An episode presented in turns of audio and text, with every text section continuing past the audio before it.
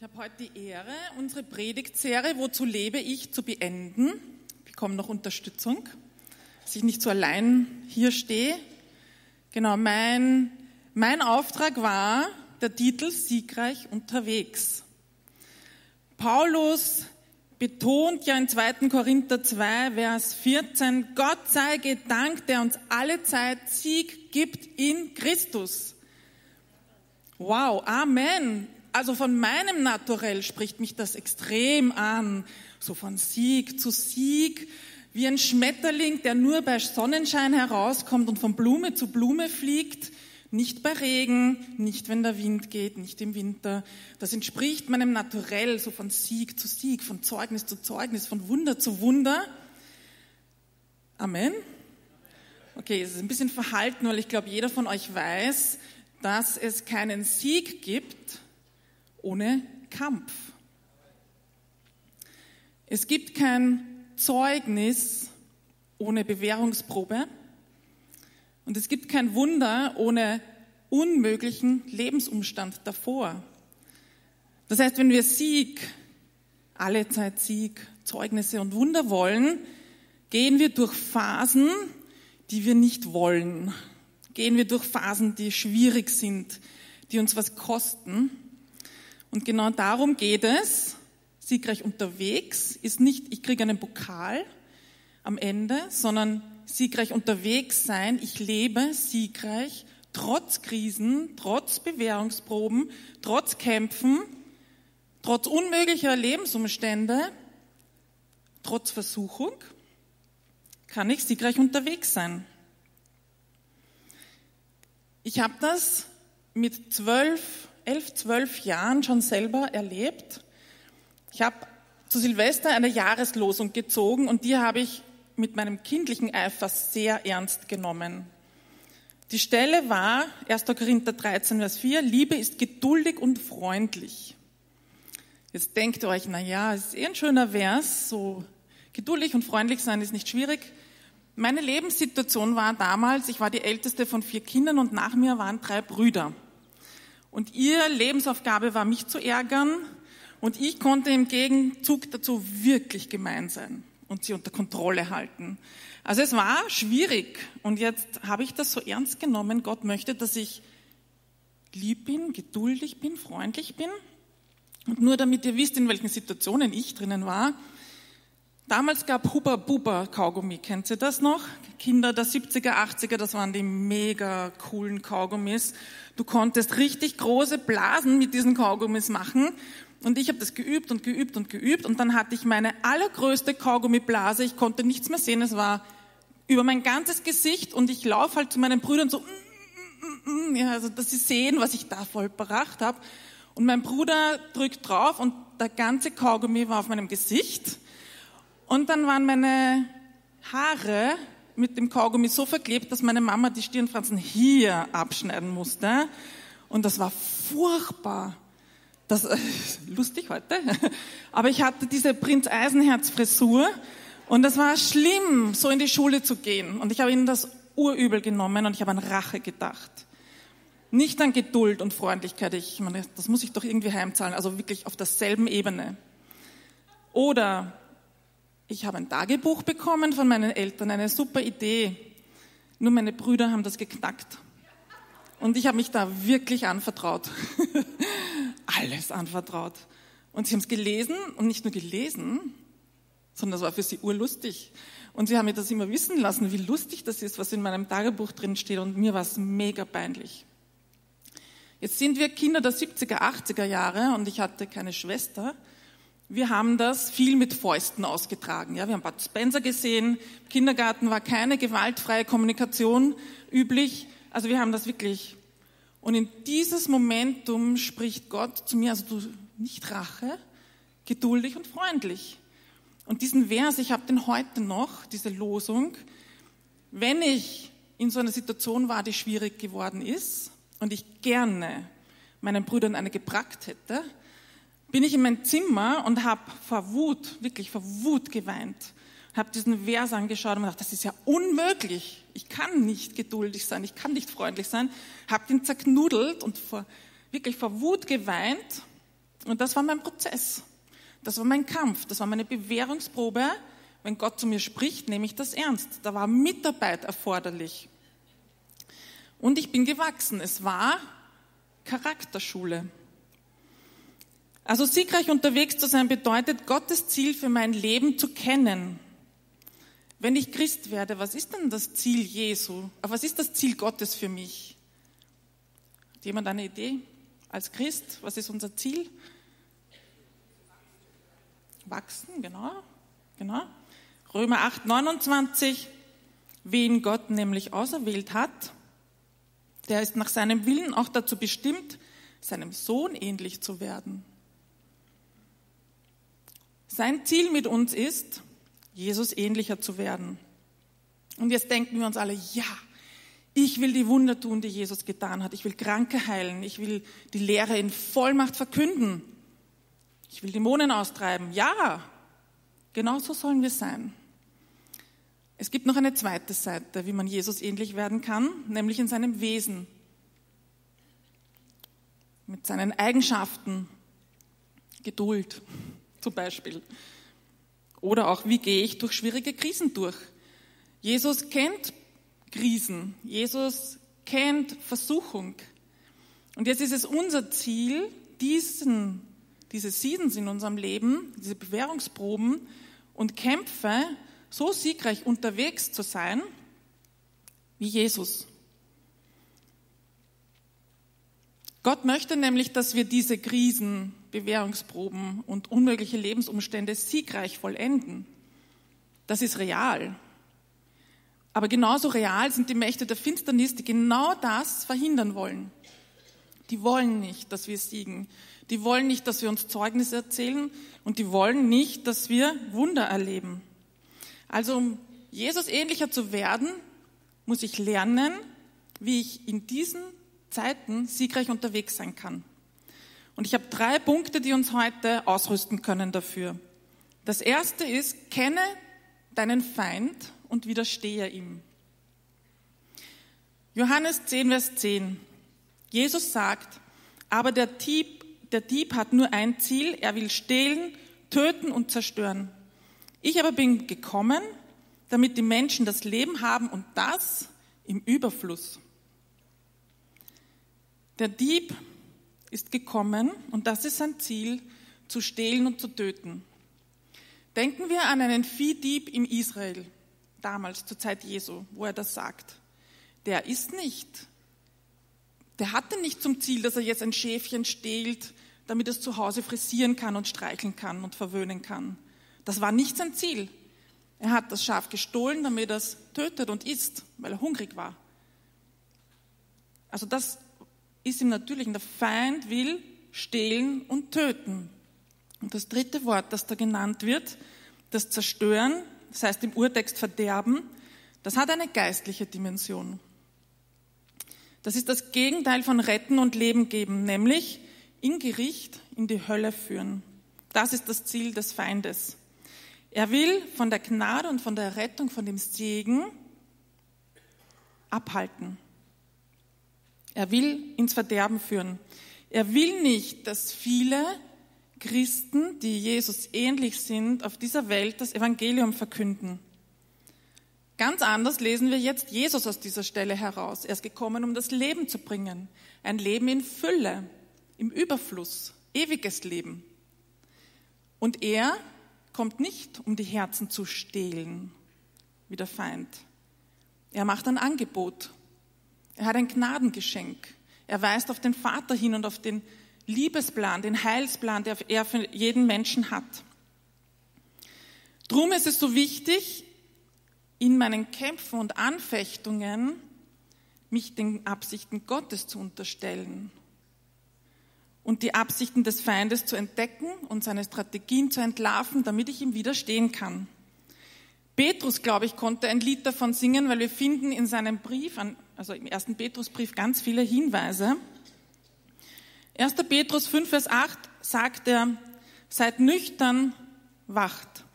Euer Widersacher, der Teufel, geht umher wie ein brüllender Löwe und sucht, wen er verschlingen kann. Sein Ziel ist das Verschlingen. Verschlingen beschreibt ein Wort, wo es wirklich darum geht, etwas gierig, hastig in einem Stück runter zu verschlingen. Also ein kleiner Happen reicht nicht, wenn du den kleinen Finger ausstreckst, er will alles.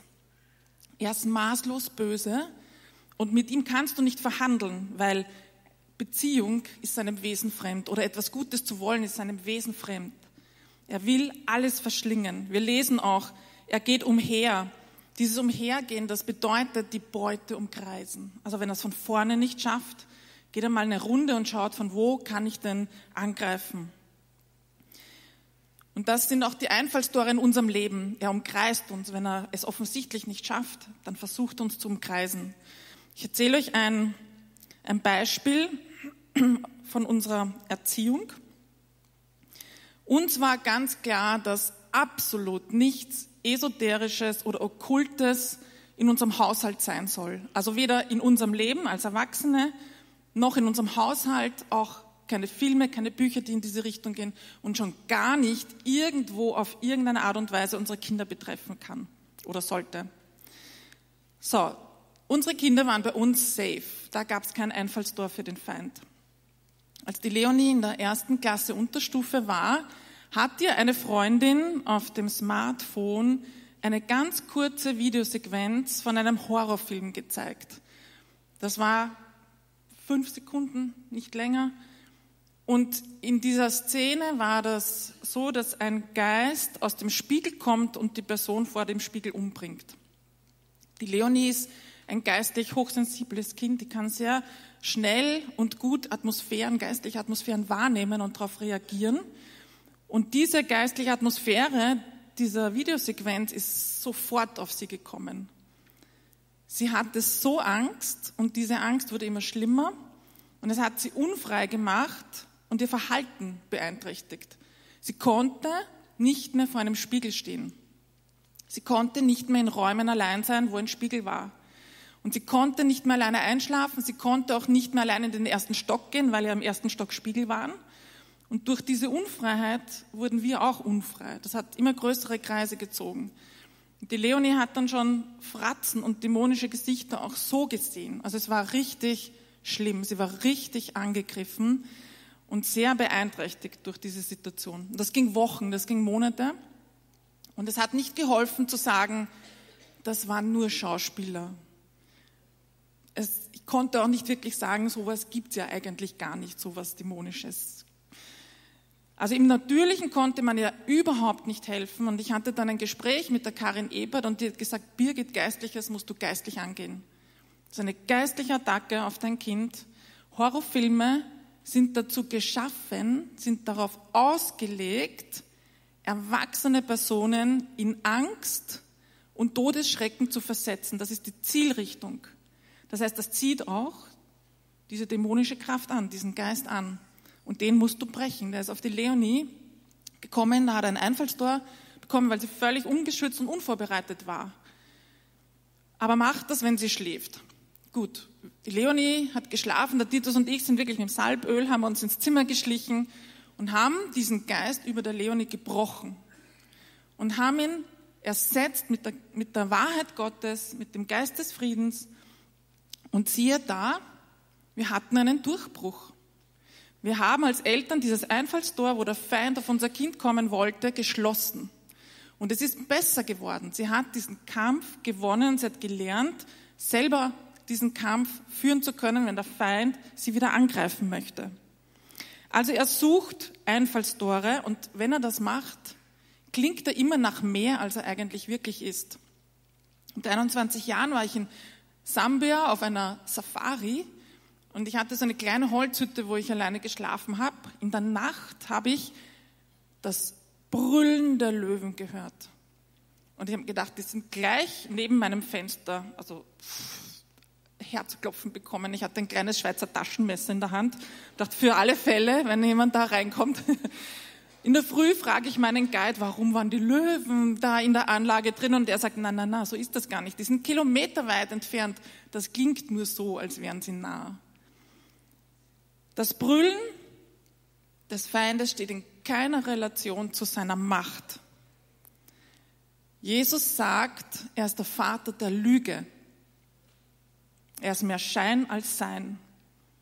Und wenn er uns erschrecken will, wenn er brüllt, wenn er uns unberechtigte Ängste machen möchte, wenn uns auch Versuchung in allen möglichen schillernden Farben ausmalt, ohne die Konsequenzen zu nennen, dann will er uns eigentlich von Gott wegscheuchen und uns ein falsches Gottesbild einreden. Und da beginnt er mit kleinen Schritten. So ein kleiner Kompromiss, machen eh alle anderen auch. Oder eine kleine Kurskorrektur, eine banale Handlung. Wenn er offen auf uns zugehen würde, würden wir ja aufwachen und sagen, nein, nein, das will ich nicht. Aber er probiert es in kleinen Schritten. Kleine Schritte bringen zum Fall. Da möchte ich aber klarstellen an dieser Stelle, dass Versuchung keine Sünde ist. Versuchung ist auch keine Schwachheit und hat nichts mit Weltlichkeit zu tun. Jesus wurde auch versucht. Versuchung beginnt dann, wird dann zur Sünde, wenn ich mich dem öffne und dem nachgehe, wenn ich dem Raum gebe. Und da ist Jesus ganz klar, das ist nicht erst die Tat, das beginnt im Herzen, in den Gedanken, wenn ich mit der Versuchung übereinstimme. Dann wird es zur Sünde. Aber Versuchung ist ein Zeichen dafür, dass der Feind uns hasst. Bei, deiner, bei meiner Taufe, ich war 16 Jahre alt, habe mich taufen lassen und mein Jugendleiter ist dann zu mir gekommen und hat mir gratulieren wollen und er hat gesagt, wirst sehen, jetzt wird dich der Feind attackieren, weil jetzt bist du gefährlich für ihn musste mal schlucken. Aber es stimmt. Christen sind gefährlich, weil sie nicht nur das Evangelium verkünden, sondern ihr Auftrag ist es, die Werke des Feindes zu zerstören. Wie bitte? Amen. Wir zerstören die Werke des Feindes. Wir sind gefährlich. Er hasst uns. Ja, und deswegen will er das verhindern, dass wir so weit kommen. Er will nicht, dass wir siegreich unterwegs sind. Petrus sagt, 1. Petrus 5, Vers 8, seid nüchtern und wacht. Nüchtern bedeutet, Selbstbeherrschung zu haben, ein verantwortungsvolles Leben zu führen, nicht wie im Gegenteil dazu ein Betrunkener, der dumm denkt und dumme Entscheidungen trifft. Wir sollen nüchtern sein, ein verantwortungsvolles Leben führen. Das wachsam, genau, und was ich noch vergessen habe, in 1. Petrus 1, Vers 13 sagt, Petrus deshalb umgürtet die Lenden eures Denkens, seid nüchtern. Wir sollen wirklich auf unser Denken aufpassen. Wir sollen das in Ordnung halten. Etwas umgürten bedeutet immer in Ordnung halten. Halte deine Gedanken in Ordnung, damit du nüchtern sein kannst.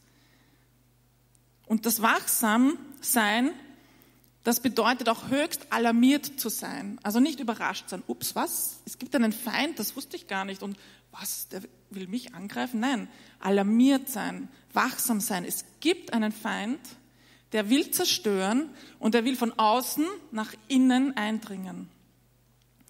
Petrus sagt auch in 5, Vers 9, stark und fest im Glauben sollte seine Angriffe abwehren, also ihnen widerstehen. Dieses Widerstehen, das kann sein wie so eine Verteidigungsmauer vor mir. Ihr kennt sicher die Burgen. Es gibt Burgen, die sind nicht erobert worden. Die hatten mächtige Mauern, Wachtürme, Verteidigungsanlagen, unbesiegbare Tore. Und diese Wachsamkeit, dieses Nüchternsein, das ist wie ein Verteidigungswall. Wenn da keine Ritze ist, wenn da kein Einfallstor ist, kann der Feind nicht von außen nach innen dringen. Jesus war uns ein perfektes Vorbild. Er konnte sagen, der Feind hat gar keinen Anspruch mehr auf mich. Paulus fordert uns ebenso auf in Epheser 4, Vers 27 und gebt dem Teufel keinen Raum. Und gebt dem Teufel keinen Raum. Das sind wir. Wir sollen ihm keinen Raum geben. Und dieses Wort Raum ist im griechischen Topos. Und das meint tatsächlich einen Raum, einen Ort, wo jemand wirken kann, wo jemand gestalten kann, also ich muss aufpassen, dass der Feind nicht einen Eindruck Eintrittspunkt bekommt, eine Gelegenheit, eine offene Türe, wo er wirken kann. Er sucht dann nach ganz konkreten Lebenssituationen oder Dingen, wo du schon Erfahrungen gemacht hast, um genau an diesem Ort hineinzukommen. Er ist da richtig fies. Und deswegen sagt Petrus, passt auf eure Gedanken auf, weil er genau den Gedanken am liebsten angreift. Eine Geschichte von mir, mein Einfallstor war jahrelang die Angst, wenn der Titus auf Geschäftsreise kommt, dass er nicht zurückkommt. Und er war viel auf Geschäftsreise, er ist immer geflogen und ich habe die Angst gehabt, dann meistens vorm Einschlafen, ein kleiner Gedanke, dass er stirbt, dass das Flugzeug abstürzt oder so. Jetzt war dieser Gedanke kurz in meinem Kopf, was, wenn er stirbt? Und ich hätte sagen können, stimmt nicht, wird nicht passieren und hätte schlafen können. Aber ich habe dem Raum gegeben, diesen Gedanken. Und dann habe ich mir das ausgemalt, so richtige Angstfantasien. Wie ist das dann als Mutter mit drei kleinen Kindern? Also wie wird das sein, mein Alltag? Wie wird das dann existenziell überhaupt funktionieren? Ich kann nicht mal die Wohnung zahlen. Und dann ist das immer so weitergegangen, diese ganzen Fantasien. Es hat immer mehr Raum bekommen, die Angst war immer größer. Ich habe schlaflose halbe Nächte gehabt und am Schluss war es dann manchmal auch so, dass ich mir richtig Selbstleid getan habe. Dann hatte ich schon Tränen in den Augen, weil ich ja dann so arm bin. Also ich habe dem richtig viel Raum eingegeben und dann hat mich der Heilige Geist mal überführt und gesagt, das ist nicht richtig. Das sind nicht meine Gedanken, denen du da Raum gibst. Und er hat mich zu einer Wurzel geführt, warum ich diese Angst habe. Ich konnte die entlarven. Als ich zwölf Jahre alt war, hat mein Onkel, mit dem ich sehr geschwisterlich aufgewachsen bin, mir versprochen, du darfst, wenn ich von Salzburg zurück bin, bei meiner Frau und meinem Kind zum ersten Mal in der neuen Wohnung übernachten. Und ich habe mich so gefreut, das war so eine Ehre und ich habe das nicht erwarten können, dass er eben nach dem nächsten Wochenende von Salzburg zurückkommt, damit wir uns einen Termin ausmachen. Er ist aber von Salzburg nicht zurückgekommen, weil er bei einem tragischen Autounfall ums Leben gekommen ist. Die Vorfreude ist zerplatzt, aber auch ein ganz wichtiger Mensch in meinem Leben, den habe ich verloren. Es war ein traumatisches Erlebnis. Ich konnte mich nicht verabschieden.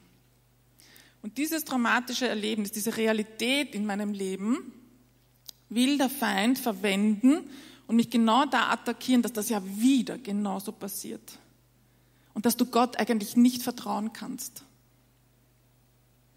Und diese Wurzel ist mir bewusst geworden und die bin ich angegangen. Das ist eine Lüge. Ich kann Gott vertrauen. Ich habe mit dem gebrochen. Ich habe das Einfallstor geschlossen und gesagt, ich kann meinem Gott vertrauen. Weil egal, was passiert, er ist mein Versorger. Und egal, wo der Titus oder meine Kinder hingehen, er hat versprochen, dass seine Engel ihren Weg beschützen werden. Ich habe dieses Einfallstor geschlossen und ihr werdet das nicht glauben. Ich habe mich auf die Predigt vorbereitet und der Titus war auf Geschäftsreise. Welchen Gedanken hatte ich vorm Schlafengehen? Was, wenn er stirbt? Mhm. Es ist so fies. Aber ich habe gelernt, aufzustehen und zu sagen, das ist eine Lüge. Ich kann meinem Gott vertrauen. Martin Luther muss auch mit Gedanken gekämpft haben, weil er sagt Folgendes, ich kann nicht verhindern, dass die Gedanken wie Vögel um meinen Kopf kreisen. Ich kann nicht verhindern, dass ich diesen Gedanken bekomme. Aber ich kann verhindern, dass in meinem Kopf ein Nest baut. Dass er Raum bekommt, dass ich diesem Gedanken nachgehe. Drum ist es so wichtig, dass ich meine persönlichen Einfallstore kenne, dass ich den Heiligen Geist bitte, mir zu zeigen, wo sind denn meine Schwachstellen, wo ich angegriffen werde? Wo glaube ich denn den Lügen des Feindes mehr, als ich die Wahrheiten Gottes in meinem Leben freisetze? Das ist ganz wichtig, dass wir uns da persönlich kennenlernen und wachsam sind und nüchtern sind, damit von außen das nicht in uns hineinkommt. Das war der erste Punkt. Zweiter Punkt. Zieh die Waffenrüstung an. Paulus sitzt im Gefängnis als er den Brief an die Epheser schreibt. also kein Schlaraffenlandleben. Und ich glaube, dass er da richtig zermürbt war und Anfechtungen gekannt hat und dämonische Attacken. Und trotzdem ermutigt er die Gemeinde und Gottes Gemeinde bis heute mit dieser Stelle. Er sitzt im Gefängnis und sieht vielleicht gerade so einen Wachsoldaten, der so schwer bewaffnet ist. Und der Heilige Geist offenbart ihm, welcher Teil der Ausrüstung die Aufgabe eines Christen im Kampf ist. Und diese Stelle, Epheser 6, 10 bis 18, sollte unsere Pflichtlektüre sein. Ich sage mal unsere tägliche Pflichtlektüre, wenn wir in Zeiten eines Kampfes sind. Ich lese mal die ersten Verse vor. Ab Vers 10. Zum Schluss noch ein Wort an euch alle. Werdet stark, weil ihr mit dem Herrn verbunden seid. Lasst euch mit seiner Macht und Stärke füllen. Greift zu all den Waffen. Das ist eine Aufforderung an uns. Ich muss hingreifen. Und nicht nur nehmt eine Waffe, nein, zu all den Waffen. Also alle Waffen sind wichtig. Greift zu all den Waffen, die Gott für euch bereithält. Gott schickt uns nicht ohne Waffen in den Kampf. Er hat sie bereit. Greif hin, nimm sie, zieh deine Rüstung an. Dann, dann könnt ihr ein paar heimtückische Anschläge des Teufels abwehren. Wieso sagt keiner Nein?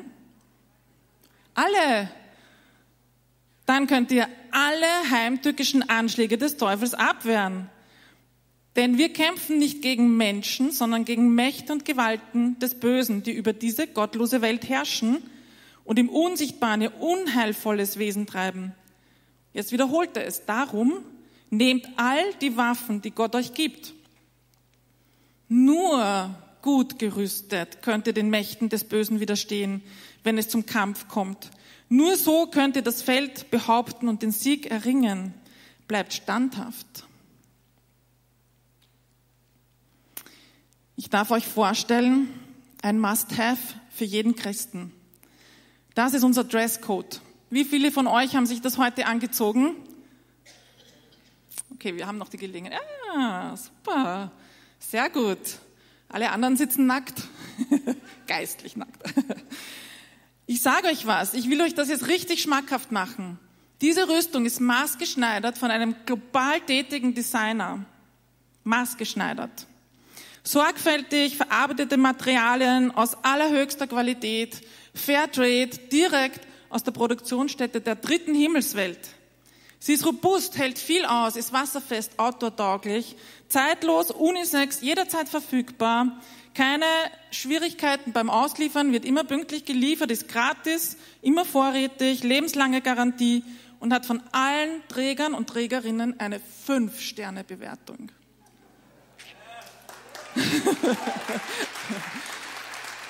okay, wer will sie erwerben? Ihr könnt sie einfach anziehen. Gehen wir sie kurz durch. Gürtel der Wahrheit. Warum hat ein Soldat einen Gürtel? Damit er alles fest in Ordnung halten kann, damit er im Kampf nicht gestört wird oder in Unordnung kommt. Wer bringt Ordnung in dein Leben? Jetzt sag nicht Ikea. Der auch, im Geistlichen. Wahrheit bringt Orientierung und bringt Freiheit. Umgürte dich mit der Wahrheit Gottes und alle Lebensbereiche werden sich segensvoll danach ausrichten. Brustpanzer der Gerechtigkeit. Ich bin gerecht gemacht, nicht durch meine Taten, nicht durch meine Leistung, durch das Blut Jesu Christi. Und im Brustpanzer der Gerechtigkeit gekleidet kann ich standhaft bleiben gegen die Ungerechtigkeiten des Bösen. Schuhe der Bereitschaft. Ich bin Füß, also die, ein Soldat braucht ein festes Fundament an den Füßen, weil im Kampf kann er nicht stolpern oder destabil dastehen. Er braucht Halt. Und das Evangelium zu verkünden, die Botschaft, dass Gott Frieden macht mit den Menschen, ist, sind unsere Schuhe des Bereit, der Bereitschaft, dass wir das den Menschen bringen. Du kannst in Frieden kommen mit Gott. Das sind die Schuhe der Bereitschaft. Schild des Glaubens. Es schützt uns, dass wir durch Versuchung zu Fall kommen könnten, weil wir die feurigen Pfeile, die Lügen, die Attacken, die Halbwahrheiten, die Schrecken, die uns geben will, abwehren können. Helm des Heils. Ich habe die Gewissheit, ich bin errettet. Ich habe die Gewissheit, ich bin ein Kind Gottes. Und ich habe die Gewissheit, ich werde mit ihm zukünftig im Himmel leben. Schwert, das Wort Gottes. Das ist die einzige Angriffswaffe dieser ganzen Ausrüstung. Alles andere ist Verteidigung. Und Jesus hat den Feind attackiert, als er ihn versucht hat, mit dem Wort Gottes. Lies die Bibel. Wenn du nur den Tagesvers liest, ist das eine punktuelle Ermutigung, hör nicht auf damit. Aber kenne die ganze Bibel. Da drinnen steht der ganze Heilsplan. Da drinnen steht Gottes Idee für dich ganz persönlich. Es nützt nichts, wenn du nur punktuell was liest. Im Kampf musst du attackieren können. Du musst wissen, was steht im Wort Gottes. Wie will er, dass ich diesen Kampf durchstehe? Was sind seine Wahrheiten, wenn meine Einfallstore attackiert werden? Wenn du die Bibel nicht liest und im Kampf bist, dann ziehst du das Schwert und hast eigentlich nur den Haltegriff in der Hand. Kein Soldat geht ohne Klinge aufs Schlachtfeld. Das ist reiner Selbstmord. Lies die ganze Bibel. Mein dritter Punkt. Hört nie auf zu beten und zu bitten. Ein Soldat im Kampf muss trinken. Er muss ermutigt werden. Er braucht wieder die Vision, wofür kämpfe ich überhaupt? Das sind deine Zeiten mit Jesus. Du musst erquickt, du musst erfrischt werden und das in deiner persönlichen Zeit mit Jesus, wo du seine Stimme hörst. Es ist dein Kraftort, es ist die Quelle für dein geistliches Leben. Wir stehen in einem neuen Jahr 2024. geht's dir, wenn du in das Jahr hineinschaust? Hast du noch Vorsätze oder sind die schon gebrochen? Oder stehst du mittendrin in Kämpfen? Wir müssen uns nicht fürchten, dass Kämpfe und Bewährungsproben kommen. Wir müssen damit rechnen. Wir müssen uns nicht fürchten, weil Gott, der in uns wirkt, ist stärker als der Teufel, der diese Welt beherrscht. Der Gott, der in uns wirkt, ist stärker. Wir müssen uns nicht fürchten. Wir sind vorbereitet, wir sind nüchtern, wir sind wachsam. Wir kennen unsere Einfallstore. Diese Gelegenheiten der Bewährungsprobe, der Kämpfe, das sind Gelegenheiten, wo wir wachsen wo wir reifer werden, wo wir stärker werden, wo wir lernen, wie man als Christ kämpft. Das sind Zeiten, wo wir siegreich unterwegs sind. Das ist ein Prozess, das ist ein Weg. Siegreich unterwegs sein ist ein Weg, ist nicht der Pokal am Ende. Und wir werden Jesus ähnlicher. Wir entsprechen dem Ziel Gottes. Wir lernen zu kämpfen, wie er gekämpft hat. Der Bruder von Jesus, der Jakobus, sagt, seht es doch als einen ganz besonderen Grund zur Freude, wenn ihr Prüfungen verschiedenster Art durchmachen müsst. Ihr wisst doch, und jetzt beschreibt einen Prozess, wenn euer Glaube erprobt wird und sich bewährt, bringt das Standhaftigkeit hervor. Und durch die Standhaftigkeit soll das Gute, das in eurem Leben begonnen hat, zur Vollendung kommen. Dann werdet ihr vollkommen und makellos sein und es wird euch an nichts mehr fehlen. Paulus sagt sogar, rühmt euch. Wir rühmen uns auch der Bedrängnisse, weil wir wissen, dass Bedrängnis Geduld bringt. Geduld aber Bewährung, Bewährung aber Hoffnung. Hoffnung aber lässt nicht zu Schanden werden. Ich möchte zum Schluss kommen Wir dürfen siegreich unterwegs sein. Gott gibt uns alles dafür, was wir brauchen. Es ist unser Momentum hinzugreifen. Unser Momentum zu fragen, Heiliger Geist, wo sind meine Einfallstore? Es ist unser Momentum, die Bibel zu lesen und Zeit mit Jesus zu verbringen. Aber was ich glaube, dass 2024 echt eine historische Chance ist, das Evangelium neu zu verkünden und es mit meinem Leben, mit unserem Leben richtig zu repräsentieren. Wer, wenn nicht wir, tragen die Hoffnung hinaus? Wer, wenn nicht wir, zeigt, wie man trotz dieser widrigen Krisen und Kriege und Umstände ein siegreiches Leben führen kann? Wer, wenn nicht wir, leuchtet hell auf, weil Jesus das Licht der Welt ist und er in uns leuchtet. Wir wollen eine Kirche sein, die nicht versteckt ist. Wir wollen den Menschen in dieser Stadt in den Nöten be begegnen. Ich verstecke mich nicht. Ich will siegreich unterwegs sein. Du bist die Kirche. Du bist die Kirche. Du bist die Kirche. Und wir verstecken uns nicht. Wir sind die Kirche. Wir wollen den Nöten der Menschen in dieser Stadt begegnen. Und ich möchte uns einladen, dass wir aufstehen. Ich habe ein Gebet vorbereitet, ein deklarierendes Gebet. Ich lade dich ein, dass du das mitsprechen kannst, dass du das mitbeten kannst. Und ich glaube, es ist wichtig, dass wir das laut aussprechen, weil wir es selber hören. Alles, was wir selber hören, fällt in unseren Geist. Außerdem hört es dein Nachbar, und noch viel wichtiger, wenn wir das laut beten, das hört die unsichtbare Welt. Deswegen ermutige ich uns, es laut, laut, laut zu beten, dass wir heute brüllen. Ja? Und wenn du Jesus noch nicht kennst, dann möchte ich dich einladen, heute ein ganzes Jahr zu Jesus zu sagen. Bleib nicht wehrlos. Mächten ausgeliefert. Sag heute ein ganzes Jahr zu Jesus.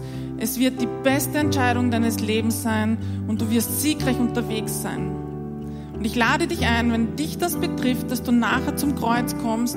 Wir wollen dich begleiten in diesem Gebet, ein ganzes Jahr zu Jesus zu geben. Gut, ich habe das Gebet auf den Slides. Genau, seid ihr ready? Okay. Eins, zwei, drei. Herr, ich bin bereit, den Mächten der Finsternis standhaft gegenüberzutreten. Ich bin bereit, nüchtern und wachsam zu sein. Ich bin bereit, die ganze Waffenrüstung anzuziehen, weil sie für mein Leben unverzichtbar ist. Ich lege den Gürtel der Wahrheit an denn die Wahrheit des Evangeliums rettet und heiligt mich. Ich lege den Brustpanzer der Gerechtigkeit an, weil ich durch Jesus gerecht gesprochen bin und Kraft dieser Gerechtigkeit bin ich eine neue Schöpfung. Ich stehe fest auf meinen Füßen, die mit dem Evangelium des Friedens gestiefelt sind und bin bereit, diese Freudenbotschaft zu verkünden.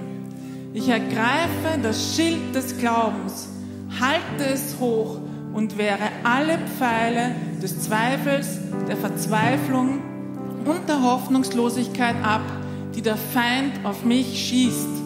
Ich setze den Helm des Heils auf, der mir die Gewissheit gibt, dass meine Sünde besiegt ist, dass Gott meine Hilfe und Rettung in schweren Zeiten ist und ich eines Tages bei ihm in der Ewigkeit sein werde. Ich ergreife das Schwert des Geistes, das Wort Gottes, um den Verführungen aktiv zu entgegnen und sie siegreich zu überwinden. Ich werde jederzeit beharrlich im Gebet bleiben und für mich und andere einstehen. Amen.